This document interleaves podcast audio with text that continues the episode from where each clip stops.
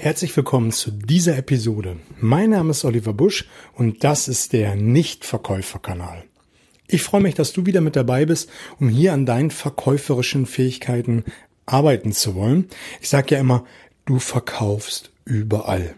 Ganz gleich, ob du deine, deinen Chef von einer Idee begeistern willst, ganz gleich, ob du deine Freunde, Bekannte begeistern willst, mal ein Wochenende auf einer Skihütte zu verbringen oder ganz gleich, ob du dein Produkt oder deine Dienstleistung verkaufen möchtest, willst, wie auch immer. Letztendlich verkaufen tun wir immer und überall. Letztendlich bist du das, was du verkaufst und du bist das, was du verhandelst. Je besser du verhandeln kannst, desto mehr kannst du für dich herausholen. Und verhandeln ist letztendlich wie ein Spiel. Wenn man einfach die ganzen Tricks und Kniffe besser beherrscht, desto leichter fällt es dir, dieses Spiel zu spielen. Und je leichter es dir fällt, dir dieses Spiel zu spielen, desto einfacher kannst du auch verhandeln und letztendlich mehr für dich rausholen. Und selbst wenn du mal eine Niederlage erleidest, ist sie nicht so herb, weil du die ganzen Facetten des Verhandeln kennst. Es gibt ein ein Riesenhaufen an oder ein Riesenrepertoire an Tricks und Kniffe und das ist auch der Grund für diese Episode. In der letzten Woche habe ich dir schon mal drei miese Tricks aus dem Verhandlungspaket gezeigt und wenn du diese Tricks alle kennst, und da sind wir wieder bei Tricks und Kniffe und dieses Spiel spielen, desto einfacher kannst du in einer Verhandlungssituation mit so einem miesen Trick umgehen und weiter verhandeln und versuchen für dich das Beste rauszuholen. Und vielleicht wende dein Gegenüber ein, zwei Tricks an. Und jedes Mal, wenn du ihn ansprichst oder erkennst, fällt es dir dann einfach leichter, damit umzugehen und weiter in Richtung Ziel zu gehen. Manchmal hilft es ja, und das habe ich ja in der letzten Woche schon gesagt, ist einfach mal diesen Trick anzusprechen. In der letzten Woche war es zum Beispiel Good Cop, Bad Cop, dass man einfach mal sagt, hey, liebe Jungs oder lieber Herr Meier Müller-Schulze oder Frau äh, Werner, wie auch immer, ähm, Sie, ich merke schon, Sie wollen hier mit mir Good Cop, Bad Cop äh, ausprobieren. Lassen Sie uns doch zum Alltäglichen zurückkommen und über das sprechen, was wir hier äh, vorantreiben wollen.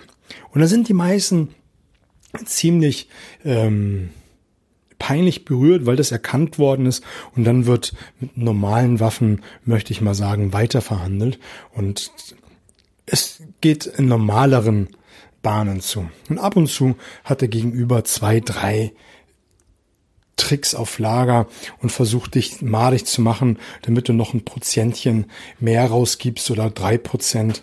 Und da möchte ich dir einfach ein paar an die Hand geben. Den einen oder anderen kann man selber mal anwenden, aber bei den meisten sage ich, hey, es ist wichtig, diese Dinge zu kennen und äh, einfach dann nicht so geschockt zu sein, wenn man damit konfrontiert wird. Und der erste ist, den ich heute für dich habe, ist das schlechte Benehmen.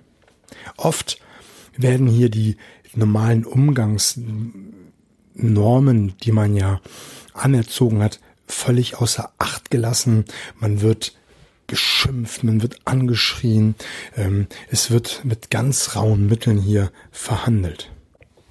Ich finde, sowas hatte man ganz schlechten Stil und lässt einfach über den anderen viel sagen und tief blicken, wenn jemand anfängt, mitten in der Verhandlung eine sein, dass er seine Kinderstube völlig vergessen hat und einen benimmt wie der letzte Dreck. Und auch das kann man mal ansprechen und sagen, hey, in diesem Ton nicht mit mir, das verbitte ich mir, lassen uns doch mal zu diesen normalen Umgangsformen, wie wir sie mal irgendwann gelernt haben, zurückkommen und hier ein vernünftiges Business auf die Beine stellen. Und du wirst merken, wenn du dieses schlechte Benehmen dieses Anschreien, dieses Runtermachen, diese suffisanten Seitenbemerkungen ansprichst, die werden im Laufe des Gespräches weniger. Vielleicht musst du diesen Trick ein, zweimal, dreimal ansprechen, bevor dein Gegenüber aufhört, weil dann macht er sich selbst irgendwann lächerlich, weil es dann einfach nicht mehr die Wirkung hat.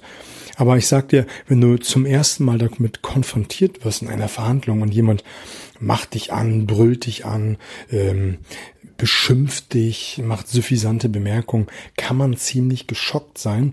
Und wenn man das im Vorhinein weiß, dass sowas kommen kann, ist man nicht so geschockt, wenn es denn wirklich passiert und kann viel, viel leichter damit umgehen. Den zweiten Punkt, den ich für dich rausgesucht habe, ist das Diktieren. Beim, beim Diktieren ist es so, dass eine Atmosphäre aufgebaut wird, dass du dort sitzt und dein Gegenüber dir sagt, ähm, jetzt schreiben Sie mal auf, das sind unsere Forderungen. Da wird ein riesenlanger Forderungskatalog aufgesagt und man schreibt nur noch mit wie beim Diktat und schreibt und schreibt und schreibt und ist gar nicht mehr in der Lage, den einzelnen Punkten nachzugehen.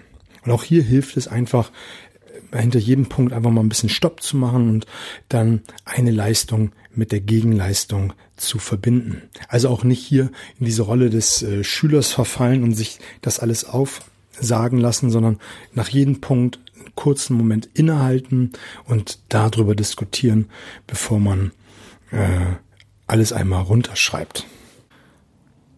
Wenn du es nämlich nicht machst, dann kann es nämlich ganz leicht passieren, dass der andere das dann als gegeben hinnimmt und äh, du das quasi abgenickt hast und letztendlich er seine Forderung durchgebracht hat und du nicht eine einzige Forderung platzieren konntest. Und deswegen einfach nach jeder Forderung einmal gucken und darüber diskutieren und eine Gegenleistung einfordern. Und den dritten Punkt, den ich für dich heute rausgesucht habe, ist ähm, auch eine Sache, die sehr, sehr häufig gemacht wird. Und das ist auch eine Sache, da muss ich dir offen sagen, mache ich auch manchmal ganz gerne. Man hat den Abschluss schon fest. Also man hat ihn ausgehandelt, äh, alle Parteien sind zufrieden, man hat sich ein Ja-Wort gegeben und dann fängt die Gegenseite an, nochmal den einen oder anderen Punkt nachzufordern, nachzuverhandeln. Manchmal wird auch damit gedroht, den ganzen äh, verhandelten Vertrag auflösen zu lassen und ähm, ihn nicht mehr so bestehen zu lassen. Das wird häufig gemacht. Du hast deinen Vertrag dann nämlich schon im Sack, hast alles ausverhandelt und dann kommt der Gegenüber und handelt nochmal nach und dann ist man viel, viel leichter oder viel eher bereit, eine Zusage zu geben, weil man ja schon diesen weiten Weg gegangen ist. Und wenn das jemand mit mir versucht, dann bin ich auch bereit, die ganze Verhandlung platzen zu lassen. Ich bin auch bereit dazu, äh, rauszugehen. Alles, was besprochen worden ist, ähm, dass es keine Gültigkeit mehr hat. So ist es richtig formuliert. Und wenn du das signalisierst, dann hört dein Gegenüber in der Regel ganz schnell auf und sagt, ja, man kann es ja noch mal versuchen, war ein Testballon und es wird so ein bisschen mit Humor gemacht. Ähm, kann man machen. Ich mache es manchmal ganz gerne. Kommt immer auf den Kon Kontext drauf an, weil das hat auch was mit gutem Benehmen zu tun. Wenn es so um Kleinigkeiten geht, ist es nicht ganz so schlimm. Gerade im privaten Bereich kann man das mal ganz gut machen. Aber auch im Business-Bereich muss man mal gucken, wo und mit wem man das machen kann und was letztendlich auf dem Spiel steht. Letztendlich musst du dir auch immer äh, vor Augen halten, wenn du das machst, geht der andere womöglicherweise mit einem schlechten Gefühl nach Hause. Und das merkt er sich. Und beim nächsten Mal wirst du doppelt und dreifach draufzahlen. Und das ist meistens so. Oder du kriegst irgendwas in Rechnung gestellt, ähm, was so nicht abgesprochen war, oder es wird eine Zusatzleistung erbracht, ähm, die du dann zahlen musst. Ähm, also du, du verstehst, was ich meine, ist ein sehr schwieriger Grad. Ich will dir nur sagen, dass oft das gemacht wird und dass man dann leichter ist, bereit ist, noch ein Zugeständnis zu machen, wenn man nicht den ganzen Vertrag nochmal in Frage stellen möchte.